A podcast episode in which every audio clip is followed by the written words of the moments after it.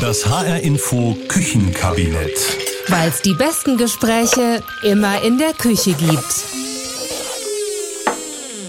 Genau so ist das. Ich bin Stefan Büchler und bei mir in der Küche sind heute Christoph Keppeler und Riccardo Mastrocola. Hallo ihr beiden. Hallo Stefan. Hi Stefan. Christoph, du hast ja eine Kartoffel mitgebracht, habe ich gesehen. Paprika in Rot, ein Säckchen Reis. Also das sieht schon wieder so aus wie Diätfutter für mich. Habt ihr euch da eigentlich abgesprochen so? Nee, ich esse eigentlich auch ganz gern Fleisch, aber das würde viel zu lange nicht. dauern hier für, okay. für, das, was wir vorgenommen haben. Okay, du hast aber nicht nur Paprika und Reis mitgebracht, du hast auch ein Thema mitgebracht. Ja. Gesellschaftlicher Zusammenhalt. Warum willst du über Zusammenhalt ja, sprechen? Das bewegt mich einfach. Äh, dieses Gefühl, dass sich unsere Gesellschaft mehr spaltet, das haben viele und ich habe es auch. Und dass sie auch immer weniger zusammenhält. Das wurde mir persönlich am extremsten äh, im letzten Jahr äh, klar mit diesen sogenannten Querdenkern. Das war ja ein ganz neues Phänomen. Da warst du auch auf einer Demo dabei. Ja, ne? da war ich dann auch mal ja. im August. Vor einem Jahr war ich mal auf so einer Stimmt. Demo und habe da einiges erlebt. Ja, äh, wir haben auch einige Menschen aus Hessen dazu gefragt, um mal zu sehen, ob das jetzt nicht nur mein oder unser Gefühl ist und diese Menschen aufgenommen. Und ich spiele mal vor, was zwei von ihnen uns gesagt haben. Corona sollte man eigentlich denken, dass es mehr Zusammenhalt gibt. Das ist bei manchen auch so gewesen. Aber Heute lebt ja jeder so isoliert oder gar kein Interessen an Nachbarschaft. Keiner weiß, wie der Nachbar heißt. Im Prinzip ist das eine ähnliche Situation wie, wie 2015 mit der Flüchtlingskrise, wo es auch sehr stark in der Gesellschaft rumort hat. Die haben gesagt, ja klar, lass die Flüchtlinge rein. Die anderen haben gesagt, nein. Ja, und jetzt haben so eine ähnliche Situation mit, mit Corona, hat die Gesellschaft sehr stark gespalten aus meiner Sicht. Und das wird jetzt wahrscheinlich auch eine Aufgabe sein, das in der Nach-Corona-Zeit wieder ein bisschen zusammenzuführen. Das war Margot Stapf, sie ist 72 Jahre alt, aus Bensheim und ein 52 Jahre alter Mann aus Zwingenberg. Und Henning Müller, der hat uns auf hrinforadio.de geschrieben, wir seien dermaßen ideologisch gespalten, dass ein normaler Dialog nicht möglich ist. Also oh, da wow. hört man schon, ja. das denken eine ganze Reihe Leute, so dass das so ist. Das Thema Spaltung beschäftigt viele Menschen. Wie gespalten ist unsere Gesellschaft? Wie viel Unverständnis herrscht füreinander? Das ist so die Frage, die wir uns vielleicht auch jetzt gleich noch ein bisschen stellen werden. Wie steht es also um den gesellschaftlichen Zusammenhalt in unserer Gesellschaft? Das Wort hört man eigentlich öfter als ja. äh, Spaltung. Ne? Also mir ist in den letzten anderthalb Jahren auch schon manchmal so richtig Angst und Bange geworden. Also wenn man so sieht, wie feindlich sich die Menschen gegenüberstehen, also auf der Straße ja genauso wie online im Netz. Gell? Also das ist, ist ein Riesenthema, denke ich. Aber jetzt lass uns doch gerade mal hier nochmal auf die Paprika gucken. Was machen wir aus deinem Gemüse jetzt? Das heißt Paprika, Kartoffel, Vollwertreis mit Ras El Hanout. Oh, wow. Lecker. Kommen wir zum Thema. Kriegen wir das denn so schnell hin eigentlich? Ja, daran sollten wir alle gemeinsam arbeiten. Gemeinsam. Das ist ja eh unser Thema hier. Ja. Äh, dann können wir es schaffen, glaube ich. Das Rezept, das soll äh, in 15 Minuten fertig sein, so steht es drin. Wir haben fast 10 Minuten mehr, denke hm. ich. Äh, es ist Naturreis von der Sorte Express und wir sind zu dritt, also sechs Schnippelhände. Naturreis und Express, das passt irgendwie für mich nicht zusammen. Das dauert immer ewig, oder? Naja. Ja, es steht noch was anderes Theoretisch drauf, ja. sind wir übrigens zu dritt. Äh, Ricardo Mastrocola ist ja auch immer dabei mit in, in, der Küche. Rick, wie ist es diesmal eigentlich? Mithelfen oder wieder lesen und Tomaten essen? Beim letzten Mal habe ich viele Tomaten gegessen. Äh, Hier hast du eine von mir. Du hast auch welche. welche ah, danke, gleich eine bekommen. Äh, und ich habe vor allem viel gelesen, aber ich dachte, weil es um Zusammenhalt geht, eigentlich muss ich mitmachen. Diesmal musst du ein bisschen mitmachen. Ein bisschen ne? mache ich mit. Steht denn überhaupt so viel mhm. drin zu lesen über das Thema, äh, was wir heute diskutieren in den Wahlprogrammen? Ist ja, ist ja ein anspruchsvolles Ding, ne? Also Spaltung und Zusammenhalt. Da ist es nicht so einfach mit Wahlkampf zu machen wie mit Tempo 130 auf Autobahn. Nee, äh, da muss man schon äh, einfach die Wahlprogramme auch querlesen. Aber man kann ja mit diesen wunderbaren Tools heutzutage auch ganz schnell die äh, Anzahl der Worte äh, durch, durch, äh, durchgehen in den Wahlprogrammen. Das Stichwort Spaltung habe ich mal geschaut bei den Grünen. Zweimal aber in anderen Zusammenhängen, zum Beispiel mm, beim, beim Thema Europa. Mhm. Bei der SPD dreimal und gleich im ersten Kapitel gibt es dann einen Satz, der lautet, wir wollen die Gesellschaft zusammenhalten und ihrer Spaltung begegnen. Ansonsten eher sparsam mit dem Wort, da reden sie nicht gern drüber. Bei der Linken allerdings gleich 15 Mal, also der Begriff zieht sich durch, meist im Zusammenhang mit dem Adjektiv sozial. Die Linke prangert überall soziale Spaltungen an, will sie bekämpfen, sie will Rechte, Ressourcen und Reichtum gerechter verteilen, so klingt das bei der Linken. Aber es gibt eben den Begriff, der das Ganze umdreht, Zusammenhalt. Und der findet sich ganz oft Da haben die Grünen schon gewonnen. Da kommt Zusammenhalt 18 Mal vor, bei der SPD 14 Mal, die Union ganz knapp dahinter mit 13, danach die Linke 10 Mal, bei der FDP immerhin 4 Mal, dafür übrigens Eigenverantwortung 14 Mal. Okay. Und selbst die AfD hat den Zusammenhalt drin einmal, mhm. äh, und zwar im Kapitel über die deutsche Leitkultur, die laut AfD für gesellschaftlichen Zusammenhalt sorgt, weil sie uns von anderen unterscheidet. Ist ein bisschen widersprüchlich. Ja, klingt erstmal eher nach Abgrenzung, oder? Äh, gut, da, schöner Überblick. Hast du Zeit mitzuschnibbeln jetzt? Na gut, also ich habe es angekündigt, ein bisschen mache ich mit. äh, also ich habe, du hast mir schon die Kartoffeln hingelegt zum Schälen. Das war ja, ein das Ich, ich mache das nicht so gern ohne Sparschäler. Aber ich lese äh, währenddessen auch ein bisschen weiter. Gut, dann sind wir also ein bisschen weg von der spalterischen Aufteilung zwei kochen, einer liest. Ähm, sag mal, Christoph, ist das jetzt hier eigentlich so ein Spezialrezept, dieses Reispaprika-Hanuta-Dings? Macht was her vom Namen. Nee, aber, ja, schon. Nee, ich habe mir das aus dem Internet runtergeladen. Ich habe das noch nie gekocht, das ist eine Premiere heute. Ich dachte einfach, das ist schön kurz, wir können jetzt nicht stundenlang hier kochen. Paprika, Kartoffel, Vollwertreis mit Ras El Hanout heißt das, musst du mhm. dir mal merken. Ja. Ein schönes Gewürz und ich glaube, es kommt aus Marokko. Ja, gut, fangen wir doch mal an. Soll ich mal mich hier den, den Paprika widmen, den roten? Mhm. Fertig geschält. Super. Also es kommt rein Zwiebel, Knoblauch, Kartoffel, Paprika, Reis und dann eben äh, das Ras El Hanout, das wird wohl auch mitgekocht dann. Und das gibt dann den speziellen Geschmack. Ich bin mal mhm. gespannt, ich habe es ja, ja noch nie gegessen. Also du bist ja ein toller Schnippler, Stefan. Also du schneidest mir den Paprika, Paprika klein. Ne? Das ist eine Paprika. schöne Aufgabe genau. für dich. Und die Kartoffel in Würfel schneiden, oder? Alles in Würfel schneiden. Alles außer den Reis natürlich, äh, logischerweise. Guck mal, Ricky, sind da noch ein paar Tomaten. die nehme ich mir gleich vor. Na gut, das war in der letzten Sendung. Übrigens, äh, letzte Sendung, äh, Annes Ökosalat war richtig lecker, muss man sagen. Haben wir dann noch gegessen. Heute irgendwann schauen, was dabei rauskommt. Unser Thema, Spaltung unserer Gesellschaft. Ich habe ja das Gefühl, da gibt es schon richtig tiefe Gräben, schon längst. Wie mhm. schätzt du das ein, Christoph? Ja, so schätze ich das ein. Habe ich ja schon so ein bisschen angedeutet. Spaltung ist natürlich immer ein Problem. Menschen sind immer gespalten. Das gibt es seit der Steinzeit wahrscheinlich. Mhm. Äh, mal größer gespalten, mal kleiner. Wir kennen alle so Ossis gegen Wessis. Ich habe gehört, das darf man nicht mehr sagen, aber ich sage es jetzt mal. Ähm, ich glaube, das ist jetzt auch nicht mal ganz so dramatisch. Das wächst sich irgendwie aus. 30 Jahre ist die, die Teilung, die deutsche Teilung auch eine Spaltung her die soziale Spaltung, die ist natürlich da. Und das hattet ihr auch letzte Woche äh, in der ersten Stimmt. Sendung vom Küchenkabinett mit Anne Bayer. Da hattet ihr das Thema Wohnen und da hat man ja eigentlich ziemlich eindeutig gesehen, dass es immer mehr Menschen gibt, die sich normale Wohnungen gar nicht mehr leisten können in den Großstädten, äh, auch Gutverdiener teilweise, während die reicheren Menschen damit überhaupt keine Probleme haben. Genau, das hat Anna auch genauso gesagt. Sie sieht da echt ein Potenzial für eine soziale Spaltung, nämlich die, die viel haben und sich alles leisten können und die, die wenig haben und sich eigentlich kaum noch was leisten können. Ich finde, das ist ein echtes Problem, aber es ist auch nicht ganz neu, oder? Soziale Spaltung, da reden wir schon ewig drüber, schon seit Karl Marx könnte man sagen. Und wir haben es auch von Ricardo schon gehört. In den Wahlprogrammen ist es ein Thema. Ne? Genau, oder wahlweise auch soziale Ungerechtigkeit, Ungleichheit. Das ist vor allem bei SPD, Grünen und Linke ein Riesenthema. Okay, die soziale Spaltung, die will ich nicht äh, kleinreden, natürlich nicht. Aber man hat doch irgendwie auch das Problem, dass neue Spaltungen dazukommen. Also ich sagte ja schon, die Corona-Leugner, gegen die, die alle Maßnahmen gegen das Virus richtig finden. Dann gibt es den Kampf gegen den Klimawandel. Da habe ich auch das Gefühl, dass wir uns da spalten. Da sind die einen, die sagen, ihr wollt uns unsere schönen SUVs wegnehmen. Mhm. Oder auf der anderen Seite die, die E-Autos wollen, mehr Radwege und mehr Schienen. Und dann gibt es was, was ich persönlich völlig abstrus finde. Da gibt es immer diesen Streit um das Gendern. Genderstern. Ja.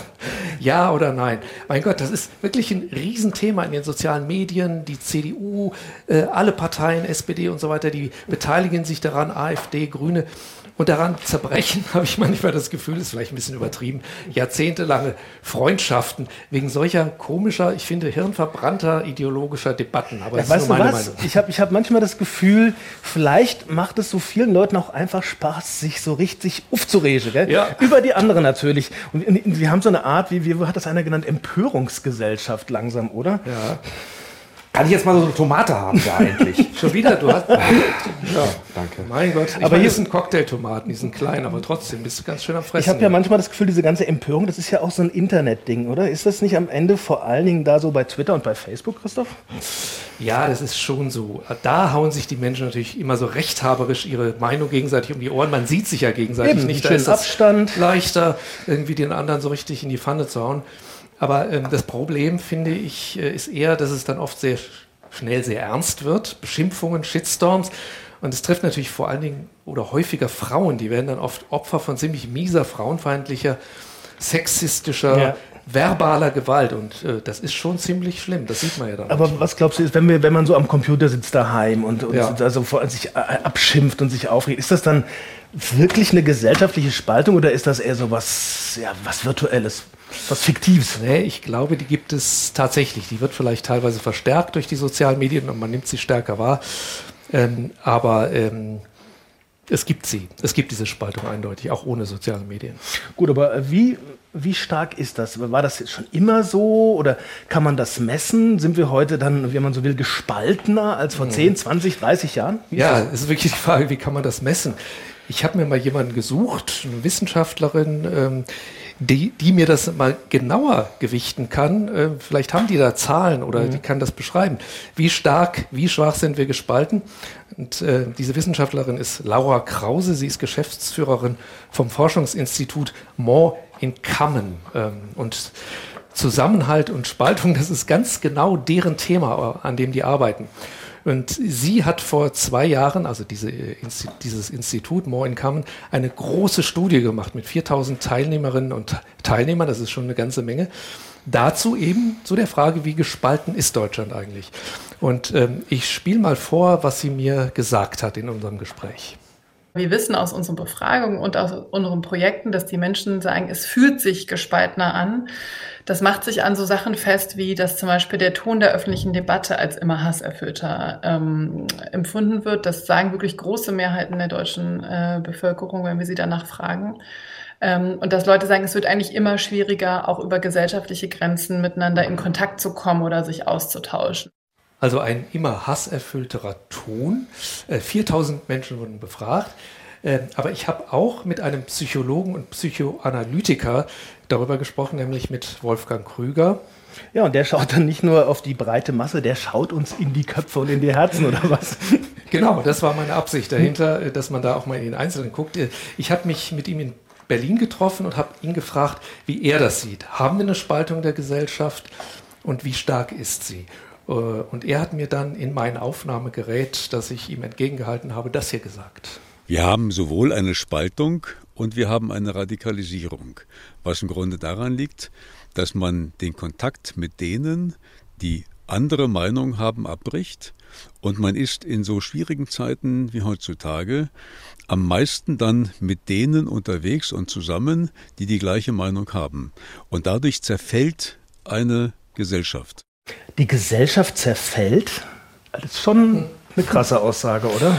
Ja, ja, also alle Gesprächspartner, die ich hatte, die bestätigen mir das so, dass das äh, eine gewisse Dramatik hat. Wolfgang Krüger meint, ähm, wir haben äh, oft heute nicht mehr nur eine Meinung, hat ja jeder, sollte jeder haben, sondern unsere Meinung ist oft fast so etwas wie eine Religion. Also wir sind dann ganz, ganz tief von uns überzeugt, dass wir quasi die Wahrheit gepachtet haben. Die Wahrheit gepachtet. Also so, so in etwa, wer anders denkt als ich, ist gleich mein Feind, so in der Art. Also ich muss da an die Demonstrationen denken, die wir da jetzt äh, seit einem anderthalb Jahren haben und diese Aggression, die da sofort herrscht auf der Straße. Also zum Beispiel bei diesen Querdenker-Demos. Ja, genau. Das äh, ist ja eben was völlig Neues auch für mich gewesen. Äh, da ging es dann eben nicht um Ossis gegen Wessis, gegen oder für Flüchtlinge. Ähm, diese Querdenker, sowas finde ich, gab es vorher so gar nicht. Da waren Rechte dabei, aber dann auch Althippies oder wie man das nennen will, viele, die mal grün gewählt haben. Heilpraktiker, Anthroposophen und die waren dann ganz plötzlich da und oft sehr aggressiv und bösartig, so habe ich das empfunden. Äh, Masken tragen zum Beispiel, das finden sie ganz gefährlich. Das war für sie so ein Glaubenssatz. Angeblich seien Kinder daran gestorben und so weiter.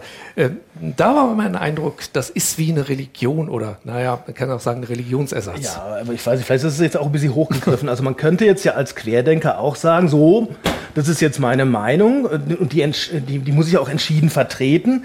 Ähm, sonst hört mich ja keiner. Also das muss ja nicht gleich eine Religion jetzt sein, oder? Meine Meinung ist übrigens, dass wir anfangen müssen zu kochen, oder? Stimmt. Das ist schon wieder das Problem. Viel reden, wenig kochen hier ja, in der Sendung. Okay, ich habe schon. Aber ich habe dich unterbrochen. ich habe mit dem Paprika schon ein bisschen weiter hier, immerhin.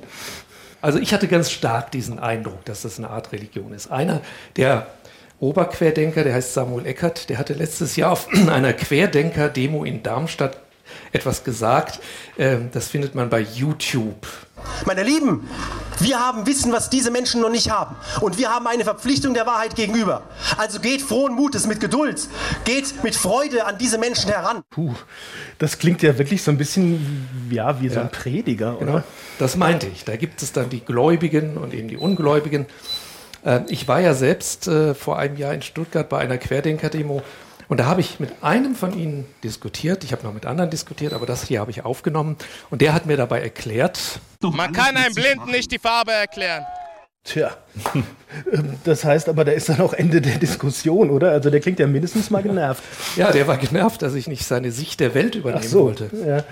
Okay, und ähm, der klingt aber auch schon so leicht aggressiv. Aber wie, hast du da irgendwie rauskriegen können, woher das kommt? Warum? Nee, woher das, kommt das, diese Aggressivität? Ja, das habe ich mich damals auch sorry, gefragt. Sorry, nur weil ich mitmache, das piept hier so ein bisschen. Also das Wasser kocht jetzt. Das Wasser kocht jetzt gleich. Wir, können im Grunde genommen, das ist ein einfaches Gericht, alles reinschmeißen, was wir haben. Super. Also ich schmeiße mal den Knoblauch rein. Jetzt schon? Ja, ja, es muss alles auf einmal rein. Oh, dann gehe ich zu den Kartoffeln, Zwiebeln rein und schmeiß die rein. Und jetzt kommt hier mein Paprika. Und dann. Also zumindest gesund Paprika, ist es. Ja. Sieht auch gut aus. Also ich meine, das sind die einfachsten Gerichte. So italienische Gemüsesuppen, die werden auch einfach. Da kommt alles rein und dann wird das gekocht. Ähm, so, wir waren bei Aggressivität. Passt gerade, ne? Wo wir alles zusammen machen. ja, ja, wir haben doch hier einen schönen Zusammenhalt ein, jetzt, äh, oder nicht? Ja. Ähm, ich habe mich das jedenfalls damals auch gefragt, äh, warum der so aggressiv ist.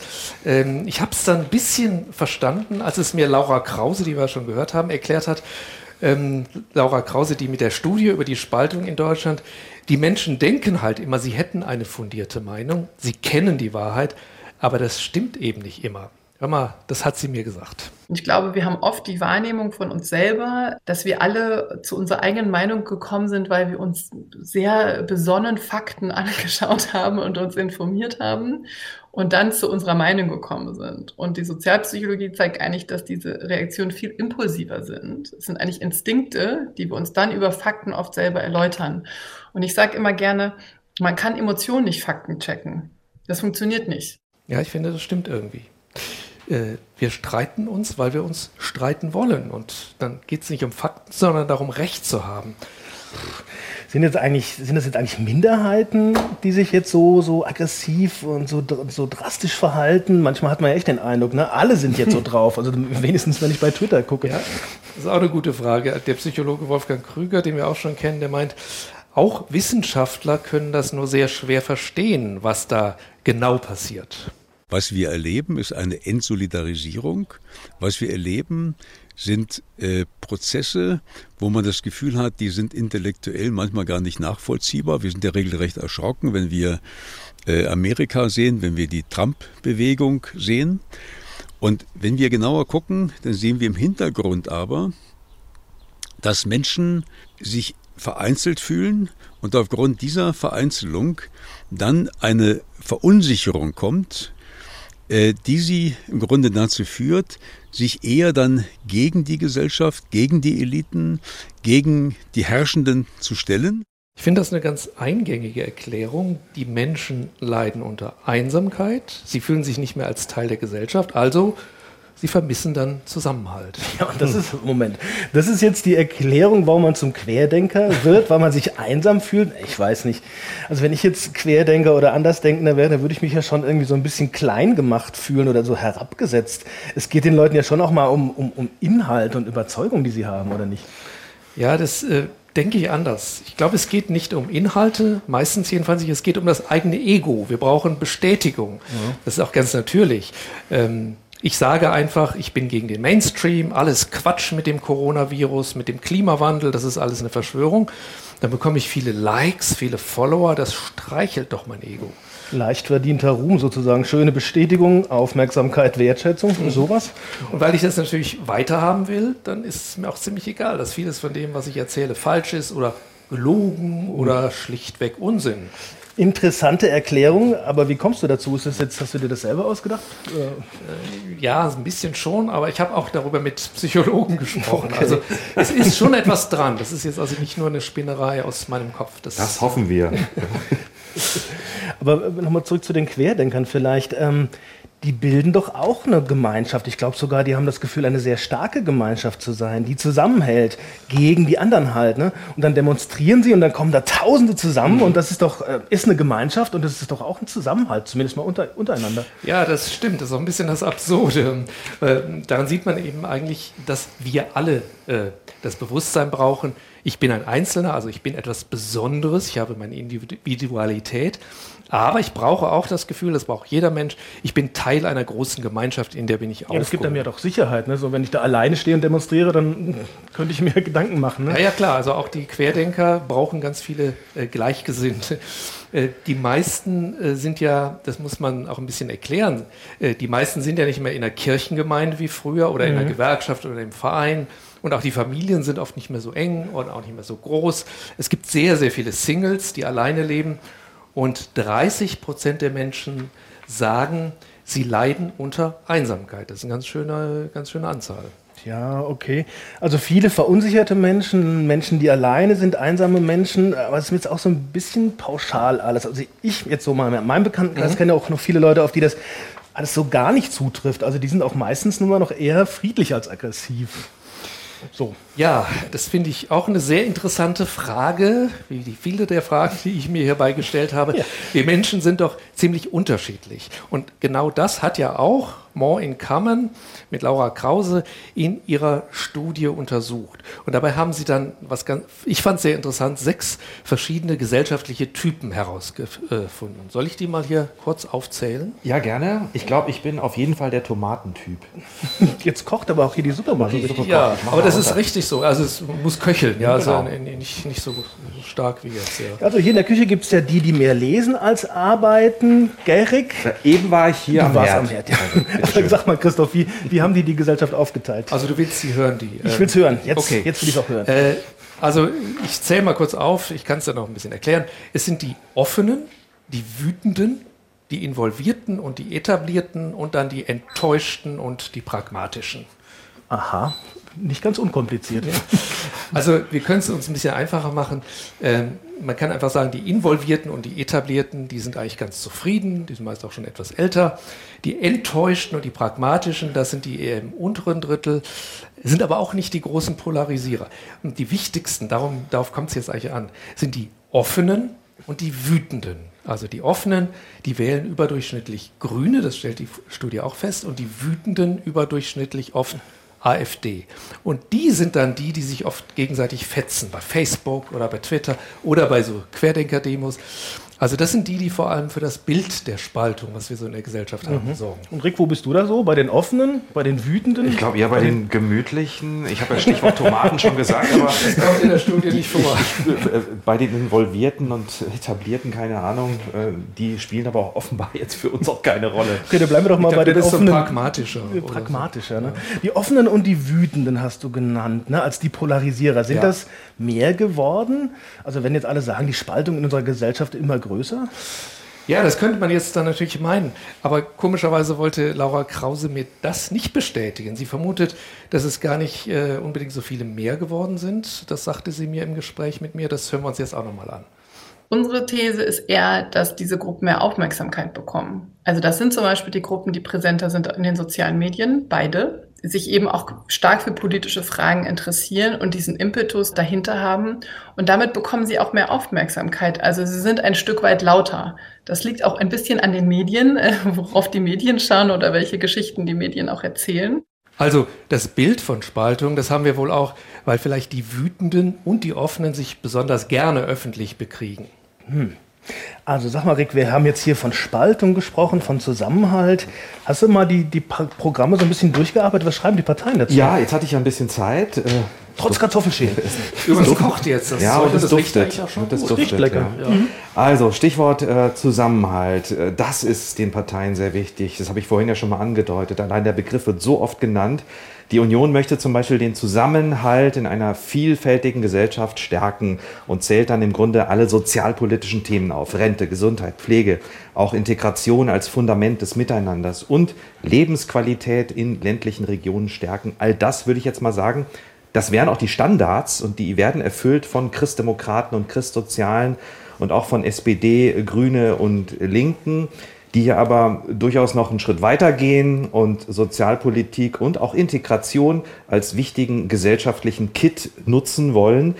Die SPD will laut Wahlprogramm zum Beispiel eine Gesellschaft des Respekts und tatsächlich zieht sich der Begriff dann durchs komplette Programm und wo der Respekt fehlt, da zerfällt die Gesellschaft, sagt die SPD. Genau das, was der Wolfgang Krüger ja auch gesagt hat vorhin. Ne? Das hatten wir ja auch schon. Genau, gut aufgepasst, Christoph. Die Grünen sagen, äh, Demokratie ist anstrengend, vor allem auch mal andere Meinungen gelten zu lassen. Aber das sei eben auch die Stärke der Demokratie. Zuhören, verstehen, Dialog. Das sind also die Grünen. Bei der Linken gibt's von allem noch mehr. Die Linke ist noch viel kleinteiliger im Programm, kämpferischer, weniger kompromissbereit. Sie fordern schlicht Investitionen in den Zusammenhalt. Und selbst bei der FDP ist der Gedanke drin, vor allem wenn es um eine tolerante und weltoffene Gesellschaft geht. Ricardo, äh, schau mal, äh, du hast ja schon einen Vorgeschmack davon gehabt. Ich habe auch investiert und zwar in Tomaten. Hm, hab schon du siehst ja, gesehen. die kommen überhaupt nicht in das Gericht rein. Ach, die hast ich habe ein ganzes. Schälchen für dich. Das stelle ich dir jetzt mal hin. mitgebracht. Da brauche ich dir das nicht immer anzureichen. Es sind Cocktail-Tomatchen, ist also nicht so große Dinge. für unseren Zusammenhalt. Für den Zusammenhalt. Schön. Wir Genau. sind hier zusammen in der Küche, in dem HR Info Küchenkabinett. Wir reden wieder viel und kochen wenig, aber im, im Koch blubbert's, Christoph. Das kocht doch für sich, da brauchen wir nicht mehr viel machen jetzt. Das duftet auch schon. Hat einer das ist die das, Uhr gestellt? Das weiß ich nicht. 15 Minuten ungefähr. Da müssen das wir drauf schon gucken. äh, gar kein so ein schlechtes Rezept am Ende. Stichwort Rezept. Ricardo, was wollen die Parteien denn jetzt machen, um, um diese Spaltung zu überwinden? Also um, um Zusammenhalt zu erzeugen um, oder zu pflegen? Haben die da was Konkretes? Also nicht so arg blumig, wie es in dem Programm bislang äh, drinsteht? So? Jetzt wollt ihr das ultimative Rezept. Ich will jetzt mal ein Rezept hören. Ja. Also das haben die Parteien natürlich nicht, aber sie haben ein paar Zutaten. Äh, Stichwortartig äh, greife ich mal ein paar raus. Also Orte des Zusammenhalts, äh, das habe ich bei den Grünen gefunden. Da geht es um Familienzentren, Jugendclubs, Kultureinrichtungen, also Orte, an denen man ins Gespräch kommt. Die sollen stärker etabliert werden, gefördert werden. Auch Engagement in Vereinen soll gefördert werden. Also zum Beispiel ganz praktisch Übungsleiterpauschalen erhöhen, damit mehr Menschen aktiv werden in Vereinen, mehr Menschen interagieren können. Klar, da geht es auch wieder um Integration. Das haben gleich mehrere Parteien im Sinn. Und da habe ich auch schon zwei Sachen genannt. Jetzt noch Punkt drei und dann machen wir auch schon Schluss. Stichwort Demokratie stärken. Äh, Da jubel ich euch dann trotzdem noch zwei Punkte unter. Ja. Die Parteien wollen, dass wir uns noch mehr mit unserer jüngeren Geschichte beschäftigen, also Erinnerungskultur stärken. Das ist der Begriff dazu. Den haben auch fast alle drin und wollen da Geld ausgeben. Und wichtig für alle der Kampf gegen Hetze, gegen Rassismus und dort die wichtigen Organisationen mit mehr Geld ausstatten. Auch das drin bei Union, Grünen, FDP, SPD und Linken. Eine Partei fehlt. Ja. Okay, das äh, sind so die Rezepte oder wie du sagtest, die Zutaten, äh, mit denen die Parteien den Zusammenhalt stärken und pflegen wollen. Also ich finde ja, äh, es gibt ja schon viele Menschen, die sich schon engagieren. 2015 erinnere Genau. ich mich noch, als viele Flüchtlinge zu uns kamen. Da haben ganz, ganz viele ehrenamtlich Ja, geholfen. oder gar nicht so lange her, ne, bei dieser Flutkatastrophe da im Westen, wie viele da spontan hingefahren sind und mitgeholfen haben. Da war äh, plötzlich total viel Solidarität und Zusammenhalt. Ich habe im Fernsehen Menschen gesehen, die haben angefangen zu weinen, die konnten gar nicht fassen, dass es so viel ja, uneigennützige Hilfe gibt. Also in solchen Notzeiten äh, merkt man ja, wie unendlich groß das soziale Potenzial in einer Gesellschaft ist. Das klingt ges- hochgestochen, das hat mir der Psychologe Wolfgang Krüger gesagt. Ähm, ich sagte ja vorhin, Wolfgang Krüger äh, ist sowieso ein sehr rühriger Mann. Er ist auch Aufsichtsrat in einer großen Wohnungsgenossenschaft in Berlin und die macht oft Feiern, hat er mir erzählt, für ihre Mieter, immer wieder irgendwelche Projekte, Kurse. Die Wohnungsgenossenschaft die soll so eine Art große Gemeinschaft sein, wo der Einzelne das Gefühl hat, dass er dazugehört und mitmachen kann. Hausgemeinschaft ist doch auch so ein Begriff, Ja, den kenne genau. ich auch noch, den hört man gar nicht mehr so häufig. Ist eigentlich ganz schön, ne? nicht nur so Miete zahlen und wohnen und arbeiten gehen. Und äh, ja, letzte Woche ne, mit Anne im Küchenkabinett hatten wir das ja auch als großes Thema. Ne? Ja. Wohnen. Kann man als Podcast hören übrigens. Ähm, ist aber das jetzt schon die Lösung für einen besseren Zusammenhalt? Also mehr Veranstaltungen, mehr Feste, mehr gemeinsam machen? Ja, das klingt so ein bisschen nach Friede, Freude, Eierkuchen, also könnte man so verächtlich ein bisschen sagen. Aber ich glaube, das ist schon wirklich ganz gut und wichtig. Man muss eben einfach äh, möglichst viele Gelegenheiten für Gemeinschaft schaffen. Also auch mehr zusammen kochen. Heißt übrigens auch mithelfen, Rick. Ja, aber ich habe jetzt echt nichts mehr zu tun äh, und ich Dann warte schlicht und einfach aufs Essen. Na, wir kochen hier und werden bei High Info immer, immer enger zusammenrücken. Nicht, dass wir uns irgendwann auch nochmal spalten hier, oder? Ja, da fällt mir übrigens ein, ich habe gerade vor ein paar Tagen äh, bei uns in der HR Hessenschau gesehen, äh, in Homberg FC in Nordhessen, da hat die Stadt Homberg FC für 8000 Euro eine mobile Küche gekauft. cool. Ähm, und die können sich dann Leute in der Stadt leihen, bis zu 15 können das tun. Ähm, die können die dann in ein leerstehendes Geschäft bringen, weil da gibt es offenbar eine ganze Reihe. Das ist dann natürlich ein anderes Problem bei denen. Und da kann man dann gemeinsam kochen. Gemeinsam, nicht alleine. Die leihen wir uns da mal aus, oder? Und fahren übers Land hier zu dritt. Kochen ist Zusammenhalt, wenn alle mithelfen. Wir kochen zusammen ein, wie heißt das nochmal? Paprika, Kartoffel, Vollwertreis mit Ras El Hanout. Wow. Tolle Sachen drin. Ähm, es duftet und blubbert. Etwa fertig schon? Guck mal. Also ich glaube, Er es, hebt es dürfte Deckel. fertig. Das heißt, die Kartoffelchen, ne? wie klein hatten wir die eigentlich geschnippelt? Ja, ähm, Ich würde sagen, ein bisschen geht noch, oder? ja lassen wir es noch ein bisschen, sonst sind die dann nicht weich genug. Ja. Ähm, jedenfalls äh, Rezepte gegen Spaltung, also für mehr Zusammenhalt. Da hat Laura Krause mir von More in Commons äh, gesagt, für mehr Zusammenhalt brauche ich Menschen, die anders sind als ich. Also das bringt nichts, wenn ich dann immer nur mit Gleichgesinnten zusammen bin. In meiner Blase. Genau, man nennt es Blase. Und deshalb, äh, das spiele ich jetzt auch nochmal ein, hat mir Laura Krause gesagt, als ein Rezept sozusagen. Unser persönliches Umfeld ist nicht die Mehrheit. Wir müssen mit Menschen zurechtkommen, denen andere Dinge wichtig sind, die vielleicht andere Werte haben. Ähm, das heißt nicht, dass man sich alles gefallen lassen muss, aber wir müssen in der Lage sein, diese Brücken auch wieder stärker miteinander zu schlagen. Und das, würde ich sagen, haben wir alle ein bisschen verlernt. Also auch Pluralismus auszuhalten, ähm, äh, fällt uns auch oft schwer, ähm, weil, weil die Debatten eben hitziger sind. Naja, also im Grunde ist es ganz einfach, oder? Und dann doch wieder so schwer. Also wir haben im Prinzip gute Rezepte für den Zusammenhalt. Wir wissen, wie es geht, auch gegen die Spaltung. Nehmen wir jetzt mal ein bisschen Optimismus wieder raus. Also der Psychologe Wolfgang Krüger, der kennt uns Menschen allzu gut und deshalb ist er dann auch wiederum ein bisschen skeptisch.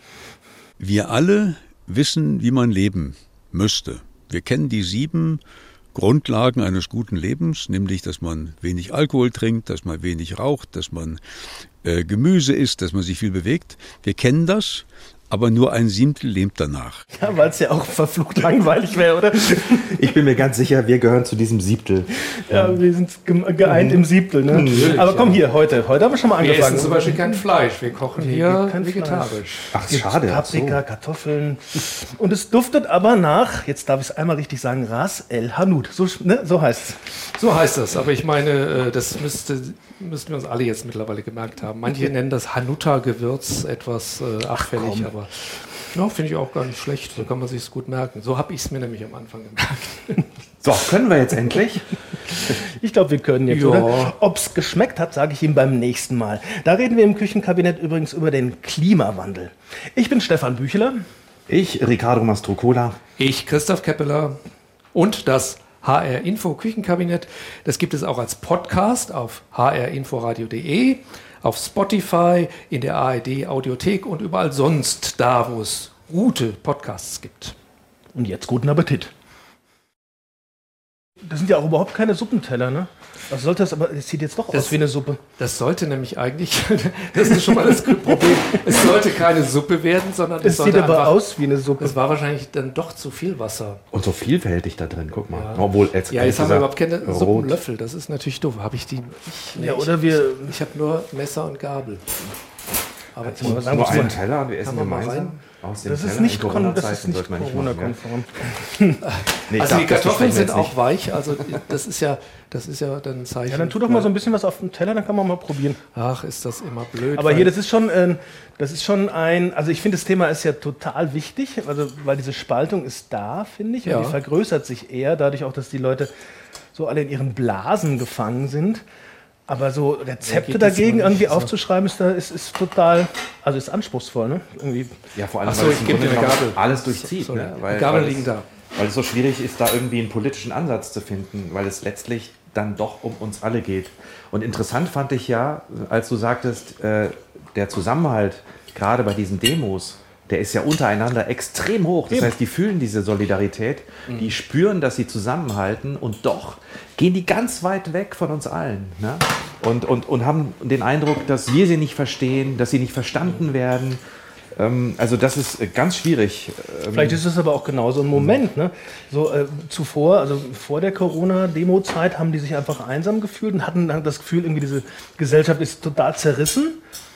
Und jetzt haben sie, ähm, haben sie Leute gefunden, die gleicher Meinung sind und haben, haben wieder eine Gemeinschaft gefunden. Mhm. Vielleicht ist das ja auch ein ganz, ähm, ganz wichtiger oder auch ein ganz schöner Moment, wo die sagen, ich gehe gerne auf so eine Demo, da sind alle ja. anderen wieder da. Und genau. ich bin nicht alleine. Exakt das, das ist mir nämlich aufgefallen. Als ich da war, unter sich war das irgendwie so ein richtiges Hey, hallo, toll, schön dich zu sehen. Ja. Die haben sich umarmt, brauchen ja keine Masken tragen, da sind sie ja gegen ach, ist das schön, wir haben uns doch in Berlin auf der Demo gesehen und dann auch noch da bei dem so und so AK-Arbeitskreis und so.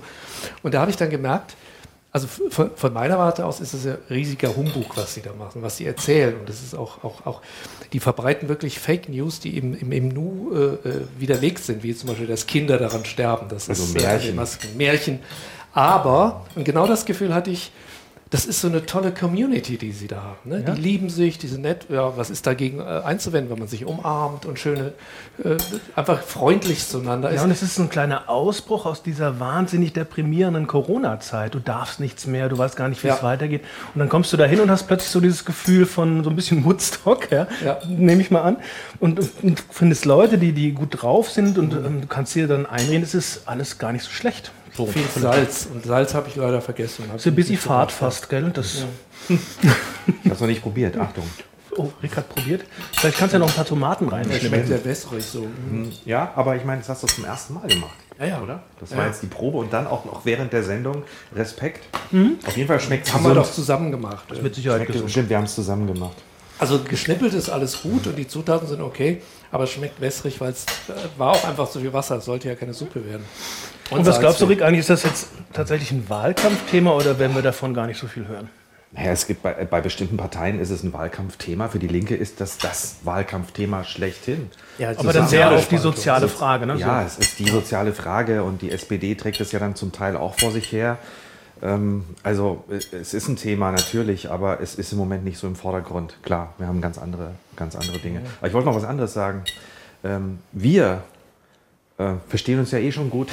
Wir arbeiten gemeinsam in einer Redaktion. Wir müssen keine Spaltung überwinden. Der Zusammenhalt ist da. Und natürlich sind wir auch irgendwie in einer Blase. Ne? Ja. Ähm, und, äh, und das dann alles zu beschreiben, äh, ist, da muss man auch immer aufpassen, ne? dass man da versucht, sachlich und objektiv zu bleiben. Und das fällt einem ja selber dann sogar schwer. Ja, ich lese die Wahlprogramme, ich habe natürlich meine politische Haltung und dann gucke ich hier vielleicht dann doch noch den, das Kapitel ähm, ne, noch mir nochmal genauer an. Bei den anderen erwarte ich da nichts. Und äh, mhm. da, das ist, ähm, wir sind immer geprägt. Wir sind immer geprägt äh, von dem, was wir mitbringen. Ja, Aber klar. trotz alledem, diese ganzen Konzepte für mhm. Zusammenhalt stärken und so weiter, äh, hatte ich ja auch äh, vorhin gesagt, das ist ja alles schön und gut. Und das ist auch wirklich wichtig. Man muss das tun. Ne? Also Menschen, die allein, gerade in der Corona-Zeit, immer zu Hause sitzen, auch wenn sie über Teams und andere Dinge miteinander verbunden sind, dann sind sie auch nicht völlig einsam. Aber ähm, das ist schon dann dramatisch. Äh, und da muss man dann neue Gelegenheiten schaffen, gerade nach Corona, dass man sich sehen kann, dass man körperlich beieinander ist in Räumen, dass man zusammen zum Beispiel beim Konzert abgeht äh, oder ein Theaterstück gemeinsam genießt oder äh, wer es will oder für den das wichtig ist, in eine Kirche gehen, gemeinsam singen mhm. und so weiter. Ähm, das ist schon super, super, super wichtig und das ist eben das einfachste Rezept, was man haben kann. Trefft euch, macht was zusammen, feiert, kocht, kocht zusammen. Das ist ähm, äh, in, insofern sehr einfach, aber eben auch sehr viel, man könnte auch wieder sagen, bla bla oder zu einfach. Ne? Weil man spaltet sich trotzdem. Ich meine, diese, ich, du hast es gerade gesagt, wir, wir, wir drei, wir verstehen uns ja. Angenommen, ich habe es schon erlebt mit Menschen, äh, da kam es nicht zur Spaltung, weil man sich doch zu gern hat. Dieses Gender-Thema, wo denn jemand sich wahnsinnig aufregt, das macht unsere Sprache kaputt, Schweinerei, diesen, äh, diesen Gender-Stern. Und ich sage dann, naja, ich finde ich mache das manchmal, ich finde das ganz okay. Ich finde, das spart manchmal auch Zeit beim Schreiben wie auch beim Sprechen. Und dann merkst du so, dass dann plötzlich so gegenseitige Aggressionen aufkommen könnten. Wir sind noch, äh, glaube ich, so weit, dass wir dann sagen, nee, komm, das, warum soll man uns darüber streiten? Also wir diskutieren mhm. darüber, aber wir zerstreiten uns nicht. Aber manchmal spürt man dann, es ist in jedem von uns vielleicht auch drin, dass wir mhm. Doch das Kapital, äh, also die Fähigkeit haben, die Kapazität, dass wir uns je nachdem. Absolut, bei mir ist das bei diesem Klimathema schnell ja. der Fall, würde ich sagen, weil ich immer denke, okay, ähm, es ist jetzt Schluss mit lustig. Wir müssen jetzt was verändern, sonst fliegt das meinen Kindern um die Ohren. Spätestens. Und ja. da bin ich, merke ich immer selber, wenig kompromissbereit. Und da geht mir auch erstmal dann der Hut hoch. Das kann passieren. Wenn dann Nächste jemand Woche sagt, dann. ja, aber der Benzinpreis, ich kann mir das doch nicht leisten. Ja. So, dass man sich dann auch tatsächlich dann manchmal sagt, ja, Okay, weil damit du dir jetzt deinen Benzinpreis leisten kannst, äh, lassen wir die Erde eben vor die Hunde gehen. Das sind alles das kann ja nicht die Antwort marginale sein. Geschichten gegenüber ja. dem, was kommt, wenn wir zwei Grad Erwärmung haben. Ne? So. Ja. Aber, Aber, der Moment. Das ist äh, für die nächste Folge dann ein Thema. Ne? Für Richtig, ja, genau. Klimawandel ist ja. Aber der Moment, Woche, ja. dass sofort Aggression reinkommt in so eine Diskussion, dass man sofort äh, bemerkt, dass man da äh, ganz anders denkt und das dann auch so in den Vordergrund stellt, das ist schon etwas, äh, was sehr auffällt im Moment. Und wir kennen das aber, glaube ich, aus der Familie oder unter alten Freunden. Mhm. Man kennt sich gut, man ist genervt von bestimmten Sachen und wenn der eine, die eine irgendwas sagt zu einem bestimmten Thema, dann schwingt sofort eine ganze Geschichte mit. Ganz viel Erfahrung, ganz, ganz viel, was wir schon gemeinsam erlebt haben. Und dann, kann, dann regt man sich auch innerhalb der Familie, sagt man sofort, ey, und ist genervt. Mhm. Und offenbar haben wir das irgendwie in unserer Gesellschaft übertragen, auch auf ähm, große Diskussionen, gesellschaftliche Diskussionen, dass man sofort genervt ist von Stichworten.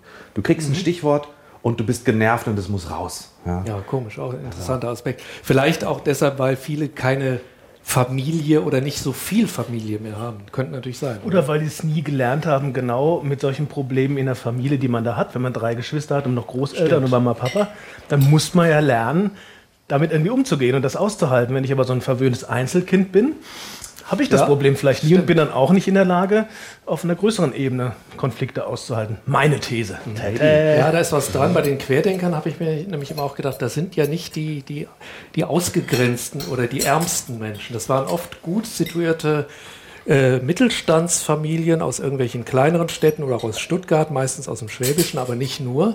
Und da hatte ich dann auch das Gefühl, dass das ist so... Ähm, das sind Menschen, die durchaus einen Wohlstand haben, ne? aber mhm. die dann irgendwie Auch, ja. äh, trotzdem sich unter äh, irgendwie schlecht behandelt fühlen von der Gesellschaft und dann plötzlich äh, ja, weil die auch was zu verlieren Aufruhr haben. machen. Ne? Ja. Aber dass das vor allem äh, viele einsame Menschen sind oder die unter, Vereinsam oder unter Einsamkeit, dem Gefühl der Einsamkeit leiden, ist das jetzt äh, eine Theorie äh, oder war das tatsächlich, hm, ich habe das vergessen, wie du es formuliert hattest, tatsächlich auch in den Studien drin? Äh, also das mit der äh, Einsamkeit und der Vereinzelung, das hat ja der Psychologe gesagt, okay, der Psychoanalytiker. Der hatte sozusagen die Einzelerfahrung. Naja. Ja, also ich habe aufgegessen. Ich auch. Ich mache jetzt Mittags. Ich habe noch was auf dem Teller, weil ich finde es blöd, ja, mit dem Aber Salz. Das tatsächlich, ist ein also, was wirklich gefehlt hat in dieser Sendung, das finde ich schon. Nein, nicht in der Sendung. Jetzt im Gericht ist wirklich das Salz. Muss ich wirklich dann jetzt nochmal kritisch anmerken. der Erde, ja. das Salz auf unserer Haut. Ansonsten super. Ja, ein bisschen mehr Salz. Das nächste Mal dann.